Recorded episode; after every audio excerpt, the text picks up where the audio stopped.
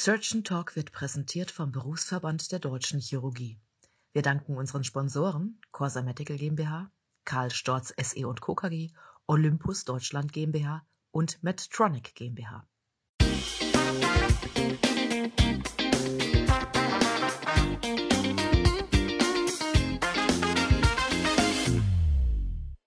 Liebe Surgeon Talk Gemeinde, wir haben einen neuen Podcast aufgenommen, der ein bisschen etwas anderes beleuchtet als das, was, son was wir sonst gemacht haben. Mein Name ist Stefan Freis aus Bremen und ich habe Frau Dr. Swantje Wienand als Gesprächspartnerin. Erstmal ganz herzlich willkommen, liebe Swantje. Ja, hallo, danke schön. Wir kennen uns seit vielen, vielen Jahren. Frau Dr. Wienand ist äh, Chirurgin, sie ist äh, spezielle Viszeralchirurgin, sie ist aktuell geschäftsführende Oberärztin im Klinikum links der Weser hier in Bremen.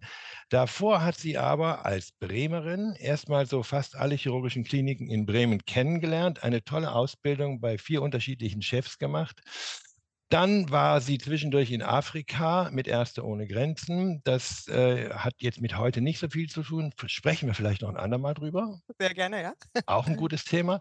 Aber warum wir heute miteinander sprechen, ist, sie hat äh, an der Uniklinik in Oldenburg sozusagen die, den Feinschliff bekommen, um dann leitende und äh, geschäftsführende Oberärztin zu werden und hat dort einen MME gemacht. E. Liebes Fanti, was ist das? Ja, das ist, ja, vielen Dank, dass ich hier ähm, eingeladen bin. Also der MME ist der Master of Medical Education. Das ist ein postgraduierten Studiengang, der von der Universität Heidelberg angeboten wird. Das ist ganz spannend, weil es eben um die curriculare Entwicklung geht. Ähm, letztendlich die, die diesen Abschluss haben, findet man verortet eher an Dekanaten oder die eben in der aktuellen Curriculumsentwicklung äh, mitarbeiten. Und da ich eben in Oldenburg die Möglichkeit hatte, mich da auch ähm, einzubringen, äh, für die Chirurgie ähm, hatte ich das große Glück, so ein Stipendium zu bekommen. Das ist ganz spannend, weil man eben äh, an unterschiedlichen Standorten, auch in den einzelnen Universitäten, in die einzelnen mhm. Lehrpläne mhm. gut mit mhm. reingucken kann. Mhm. Und darüber habe ich ganz viel kennengelernt und eins darf ich gleich berichten.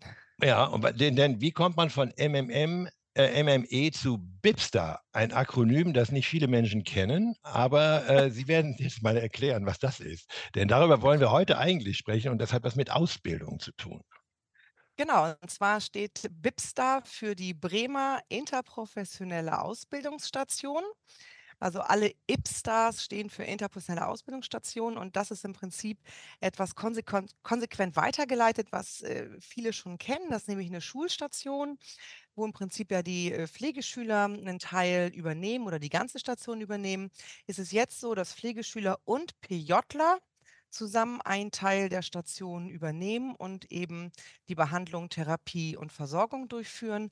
Natürlich ist das streng supervidiert, eben äh, oberärztlich, fachärztlich und natürlich in der Pflege durch die Praxisanleitung. Das haben wir vor fünf Jahren angefangen mhm. und es läuft gut also IPSA gab es schon und der, die, der Fein, das, das, das Besondere an dem ist jetzt das B für Bremer. Äh, aber ist das auch die Erweiterung um die Studenten oder ist dieses IPSA, diese interprofessionelle Ausbildungsstation, immer mit Studenten schon oder ist das etwas, wo die Pflegenden erstmal miteinander üben und dann kommen irgendwann die Studenten dazu? Nee, die IPSTA ist tatsächlich interprofessionell und wir sprechen ja immer dann von interprofessioneller Lehre, wenn mindestens zwei Berufsgruppen mhm. einander, miteinander und übereinander lernen. Also das hat ganz viele Facetten. Äh, und wir äh, bauen das immer weiter aus. Wir haben äh, Physiotherapie-Schüler dabei. Wir haben tatsächlich auch aus dem Gesundheitsamt schon jemand dabei gehabt. Wir haben jetzt auch schon Studierende der Pflegewissenschaften dabei gehabt. Ähm, reinrotiert hat auch jemand schon ein Pharmakologie-Student. Also grundsätzlich ist es offen für alle äh, Berufe, mit denen man als Medizinstudierender und dann als Arzt Kontakt hat.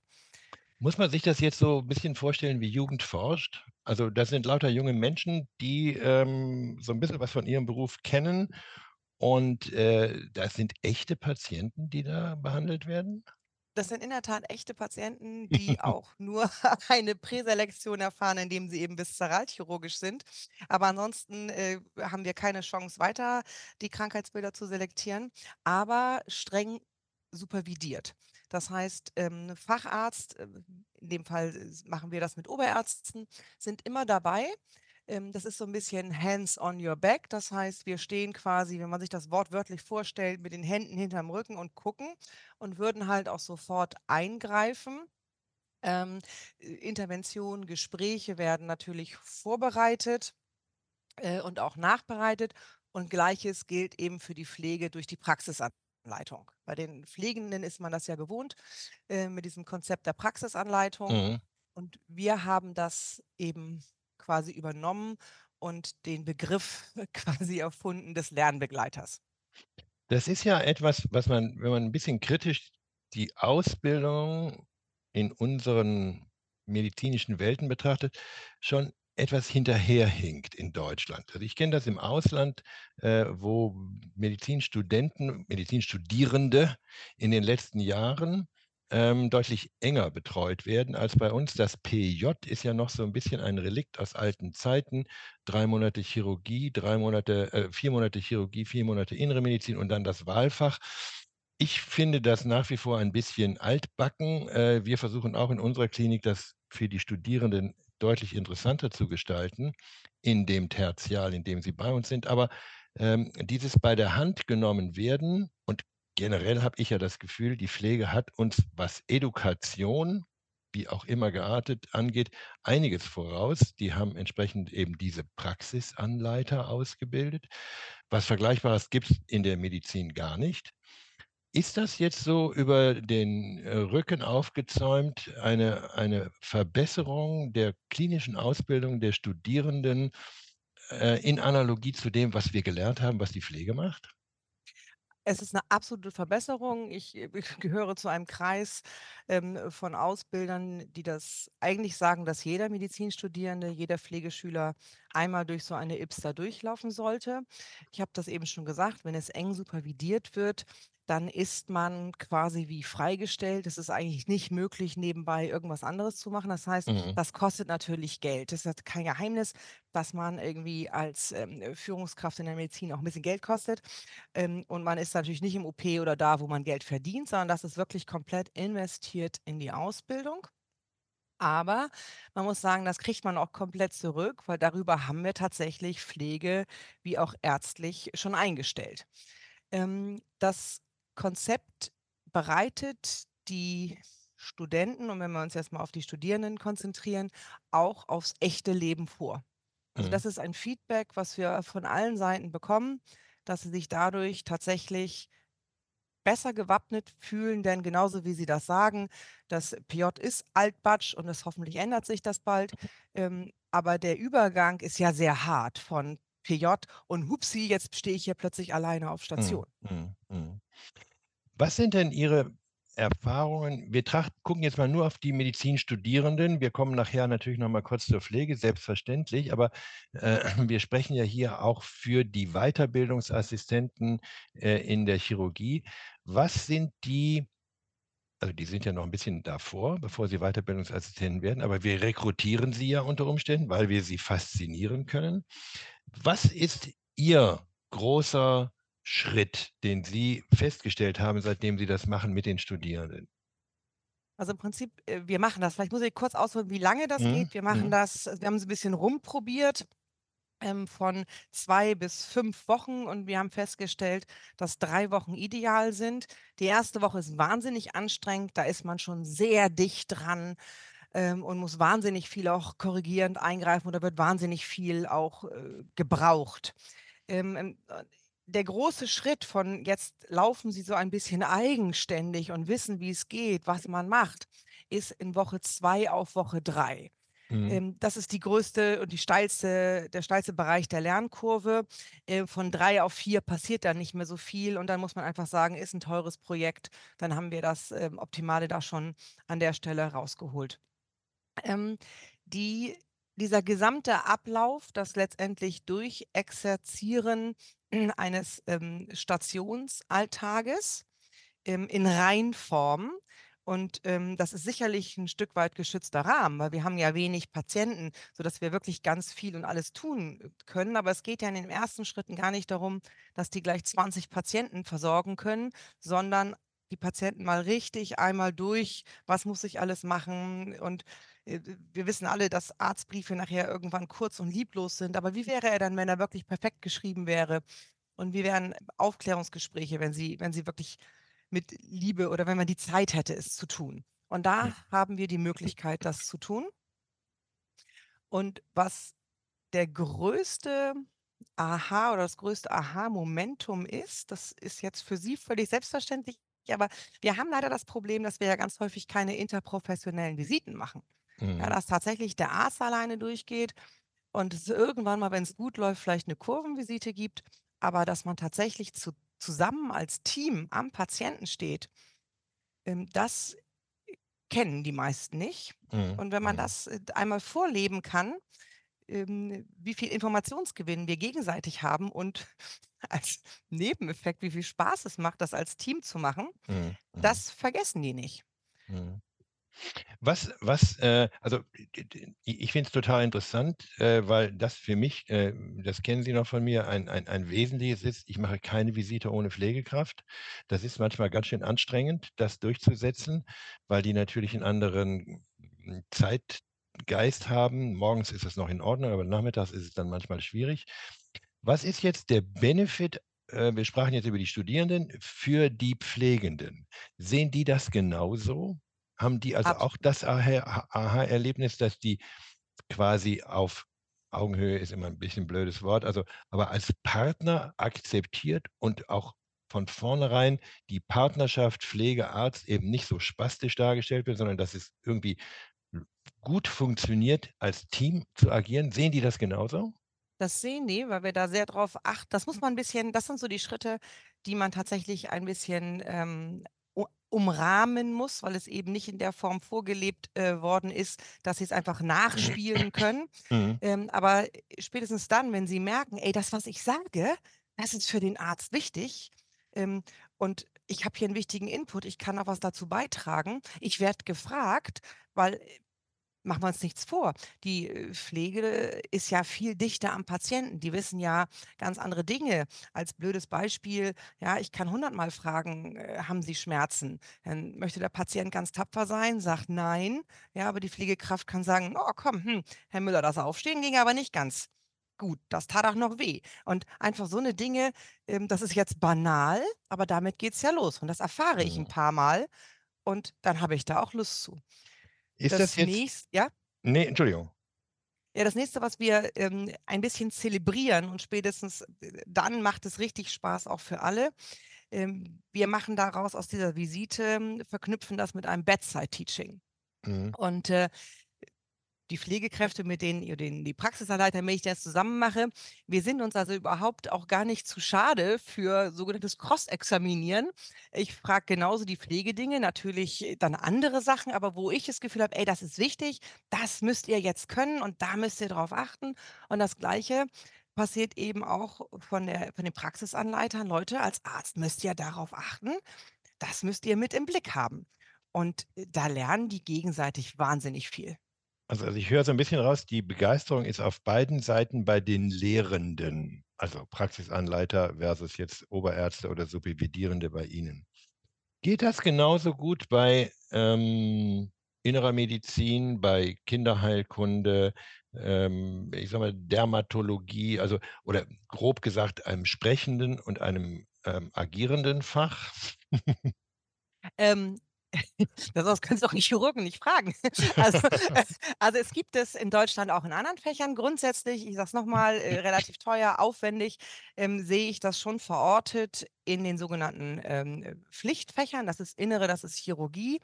Ähm, da geht das sicher. Es gibt, in, äh, ich glaube, es ist Bonn, die machen das auch in der Kinderheilkunde. Äh, das funktioniert da auch gut. Da wird es aber eben auch eng supervidiert. Ähm, grundsätzlich geht das überall.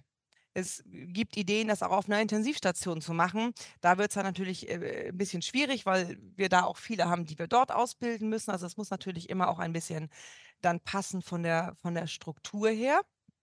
Ähm, Chirurgie ist natürlich sehr dankbar, weil sie auch Mhm. zusammen machen können. Also wir haben ein Momentum, wo sie sehr schön als Team ja auch agieren können, sind etwas komplexere Verbandswechsel ähm, wo es dann sehr einfach wird, plötzlich im Team das auch unter perfekten hygienischen Bedingungen zu machen. Mhm. Was, wenn ich das alleine mache, ähm, ich hätte fast gesagt, wir sind hier unter uns, manchmal auch ein bisschen spastisch ist, aber im Team, zack, Mensch, super, so geht's. Mhm. Und spätestens dann fühlt man sich gebraucht.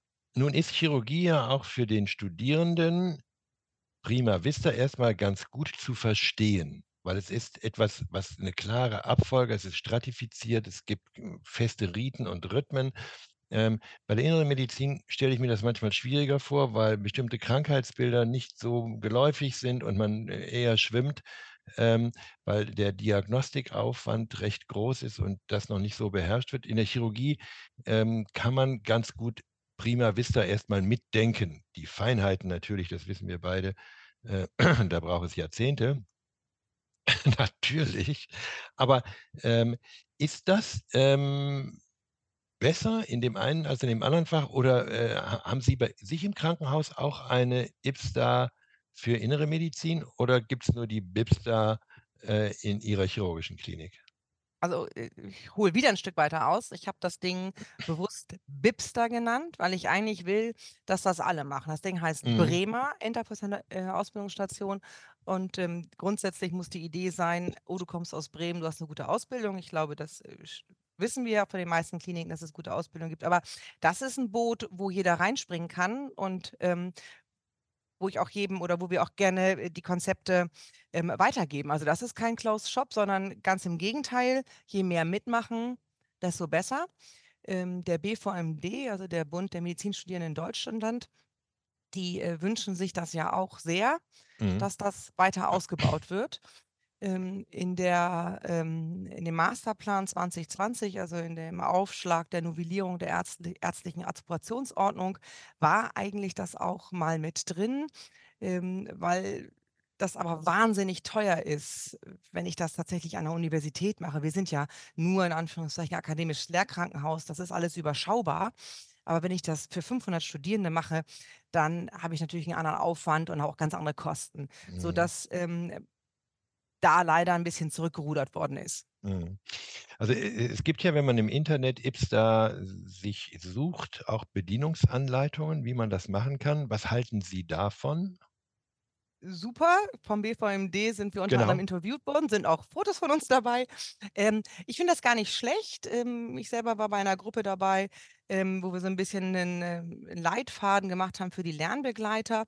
Ich glaube, das ist natürlich fürs aktuelle Doing äh, äh, immer noch besser, wenn man uns mal visitiert oder uns mal bei uns hospitiert oder in, irgendwo anders natürlich. Mhm. Aber ich glaube, um es mal zu sehen, hey, das ist machbar, das ist, das ist kein Buch mit sieben Siegeln ähm, und so ein bisschen die Scheu davor zu nehmen, finde ich das super. Mhm. Weil es Mhm. eigentlich beschreibt, dass es nur eine Sache braucht, nämlich die Lust dazu und den Willen, es einfach zu tun.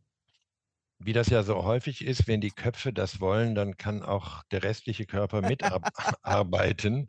Äh, und da braucht es natürlich, da bin ich mal ganz sicher, auch auf Ihrer Seite äh, so einiges erstmal an Überzeugungsarbeit, bis Ihre äh, Klinik das gemacht hat. Ich glaube jetzt nicht Ihr Chef, aber zumindest die ganze Organisation und die Pflege und die Physiotherapeuten.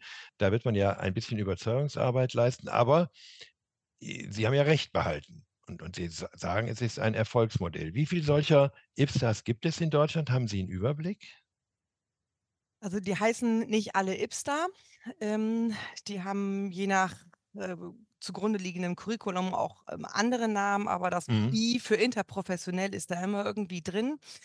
Ähm, die Universitäten fangen jetzt langsam an und ähm, natürlich äh, kommt sich das kleine Links der Weser auch wahnsinnig groß vor, wenn wir der Uniklinik Frankfurt ein Mhm. bisschen ähm, Sprung, Absprunghilfe leisten können. Ähm, und das macht natürlich wahnsinnig viel Spaß. Mhm. Ähm, ganz genau, wie der Stand ist, weiß ich nicht, weil es natürlich auch schwierig ist. Und da haben wir es natürlich als akademisches Lehrkrankenhaus viel einfacher. Ich mache das dreimal im Jahr. Ich habe eine überschaubare Zahl von Studierenden. Ich bin natürlich viel schneller, viel flexibler.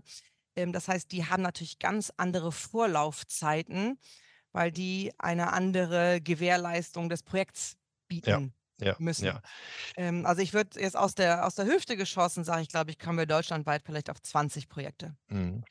Was sagt der Patient dazu? Wie empfinden find die das- das? Super. Ernsthaft Ja. super. Im ersten Moment wissen Sie das nicht so. Jetzt äh, ich ja auch, äh, da sind wir uns ja sehr ähnlich, dass man da locker zum Patienten geht und genau das, was Sie gesagt haben, hier keine Sorge, das ist nicht Jugend forscht. So, ähm, und dann, hm, aber die kennen ja alle Ausbildung. Die Patienten kennen ja interessanterweise alle auch den Begriff PJler. Mhm, Die kennen ähm, Pflegeschüler. Äh, Die Situation ist grundsätzlich bekannt ähm, und die genießen das. Und zwar haben wir, ich habe vorhin von der, von der Lehrvisite gesprochen. Wir haben, äh, oder wie bei ja den meisten klassischen Lehrvisiten, gibt es ja so ein bisschen zwei Komponenten. Also auf der einen Seite zwingen wir die äh, Kollegen in Spee schön alles auf Latein und alles genau in den Fachtermini. Und dann gibt es immer das Momentum so, und jetzt sagst du es nochmal auf Deutsch für den Patienten. mhm. Ja? Was hast du untersucht? Warum hast du es untersucht? Und wie geht es jetzt weiter? Und die Patienten werden viel ausführlicher untersucht. Ja, weil im Zweifel untersucht man vor, untersucht nach oder zeigt nochmal einen Trick. Und ähm, die wissen nachher, was sie haben. Mhm. Ähm, die, also zum Teil feiern Patienten das richtig ab. Mhm. Also mit anderen Worten, jedes ähm, akademische Lehrkrankenhaus, das PJ-Studenten hat, sollte dreimal im Jahr für einen Monat eine IPSTA machen. Ist das Ihr Konzept? Ist das Ihr, Ihr, Ihre Empfehlung? Sodass jeder Student, den wir haben in unserem Tertial, äh, das auch genießen kann. Also wenn ich das tatsächlich für jeden Studenten oder Studierenden haben will, dann komme ich natürlich auf dreimal, weil die Tertiale sich überlappen. Mhm. Ähm, das muss natürlich passen. Ähm, äh, seitdem Corona jetzt irgendwie ja einigermaßen sicher vorbei ist, merken wir, dass natürlich auch viele es wieder ins Ausland zieht, Mhm. ähm, sodass äh, die Zahl nicht mehr ganz so stark ist. Wir hatten äh, streckenweise wahnsinnig viele PJler, das war schon teils zu viel. Mhm. Ähm, aber dann brauche ich drei Durchgänge, das stimmt. Ja, ja. Und das muss passen. Was wir schon auch gemacht haben, und das kann man natürlich auch überlegen, äh, vielleicht kommen wir nochmal einen ganzen Schritt zurück, wenn wir uns angucken, was sind die Lernziele von der IPSTA. Und die kann ich komplett runterbrechen auf zwei Dinge. Das nämlich Zusammenarbeit im Team und Kommunikation im Team. Mhm. Und das ist ja etwas, das nicht nur Chirurgie. Ja, Mhm. wenn wir Mhm. das bei uns machen und äh, Sie bei mir sind, ja, zufällig lernen Sie dann auch was über Chirurgie, aber alles andere bleibt ja, ähm, ähm, sodass man natürlich das in jedem Fach machen kann. Mhm. Das ist, das ist schon fast ein schönes Fazit, denn, liebe Svante, wir sind schon ähm, ganz schön weit dabei. Ähm, Schlussworte sind gefragt. Was, was ist Ihre Message, was Sie unseren, ja, vielfach ja auch jungen äh, Facharztkandidaten, Weiterbildungsassistentinnen und Assistenten mitgeben? Selber machen, so ein Ding? Unbedingt. Ähm, letztendlich die Vorgesetzten so lange nerven, bis es passiert. So ist es ja überhaupt nach Deutschland gekommen. Erfunden hatten das die Schweden und Studenten oder Studierende aus Heidelberg haben das irgendwie spitz gekriegt und haben äh, den dortigen Lehrbeauftragten ähm, so lange auf die Füße getreten, bis der gesagt hat, in Gottes Namen, dann fahre ich halt nach Schweden und guck mir das mal an. Und Mhm. hat dann in Heidelberg die Hipster auf die Beine gestellt und äh, wir hatten da tolle Unterstützung, dass wir geguckt haben, okay, äh, das ist das universitäre Konzept, wie bringen wir oder wie brechen wir das runter auf, auf ein akademisches Lehrkrankenhaus. Ähm, wir sind, wie gesagt, jetzt im fünften Jahr. Ähm, in, in zwei Wochen geht es wieder los bei uns. Nein, Mhm. also unbedingt machen. Ich sehe Gen Ausbildung und Lehre und Weiterbildung als Generationsvertrag. Und ähm, ja, ich hatte das ja. Glück, ähm, auch gute Lehrer zu haben. Und ähm, so muss man es eigentlich, glaube ich, weitermachen. Und es macht wahnsinnig viel Spaß. Und äh, Dinge, die Also- Spaß machen, muss man einfach weitermachen. Also meine letzte Frage hat sich gerade erübrigt. Die war nämlich dann so, was äh, haben Sie denn davon? Und ich merke, was Sie davon haben, nämlich Spaß und man ist dichter dran. Äh, also Ausbildung, Weiterbildung ist eines meiner großen Fables. Deshalb sitze ich hier auch und spreche mit Ihnen in einem Podcast über Surgeon Talk, äh, Weiterbildungs Optimierungsmöglichkeiten. Das, glaube ich, ist ein tolles Tool. Äh, nicht nur, weil Sie es verpasst haben, als diejenigen, die uns jetzt zuhören, weil Sie das nicht hatten, sondern Sie sind diejenigen, die Sie uns zuhören, die Sie es machen können. So sehe ich es. Absolut. Das ist Prima. in der Tat so, ja.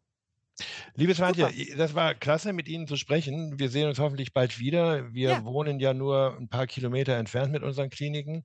Äh, schön, dass das geklappt hat mit uns. Äh, ich ich freue mich. Wir müssen mal unter Umständen äh, darüber sprechen, wie das da in Afrika war. Das können wir noch mal als getrenntes Thema irgendwann aufzeichnen. Äh, ganz, Sehr ganz lieben gerne. Dank. Ja, Ähm, super. auf bald. Viel Spaß mit den Studierenden und sehen Sie zu, dass Sie das Ding nicht verlieren. Ich finde das Nein. etwas extrem Wertvolles. Nein, vielen Dank für die Möglichkeit, das hier in die Welt zu tragen. Es lebt davon, dass äh, das kommuniziert wird und würde mich freuen, wer Lust hat zu schauen, wie es funktioniert, ob er es umsetzen kann. Der kommt noch gerne. hospitieren, genau. Sehr gerne. Ja. Freue mich drauf. Liebe Surgeon Talk Gemeinde, das war's wieder. Ähm, Stefan Freis aus Bremen verabschiedet sich gemeinsam mit Swantje Wienand. Wir hören uns demnächst sicher bald bei einem anderen Podcast wieder. Hört rein, alle 14 Tage. Es gibt einen Teaser, wie üblich, äh, auf Instagram, der euch zeigt, was wir wieder vorhaben. Wir werden beim Chirurgenkongress sein und da viele kleine ähm, Schnipsel moderieren und euch zeigen, wie gut ein Chirurgenkongress auch für die Weiterbildungsassistenten ist. Vielen Dank fürs Zuhören und bis bald.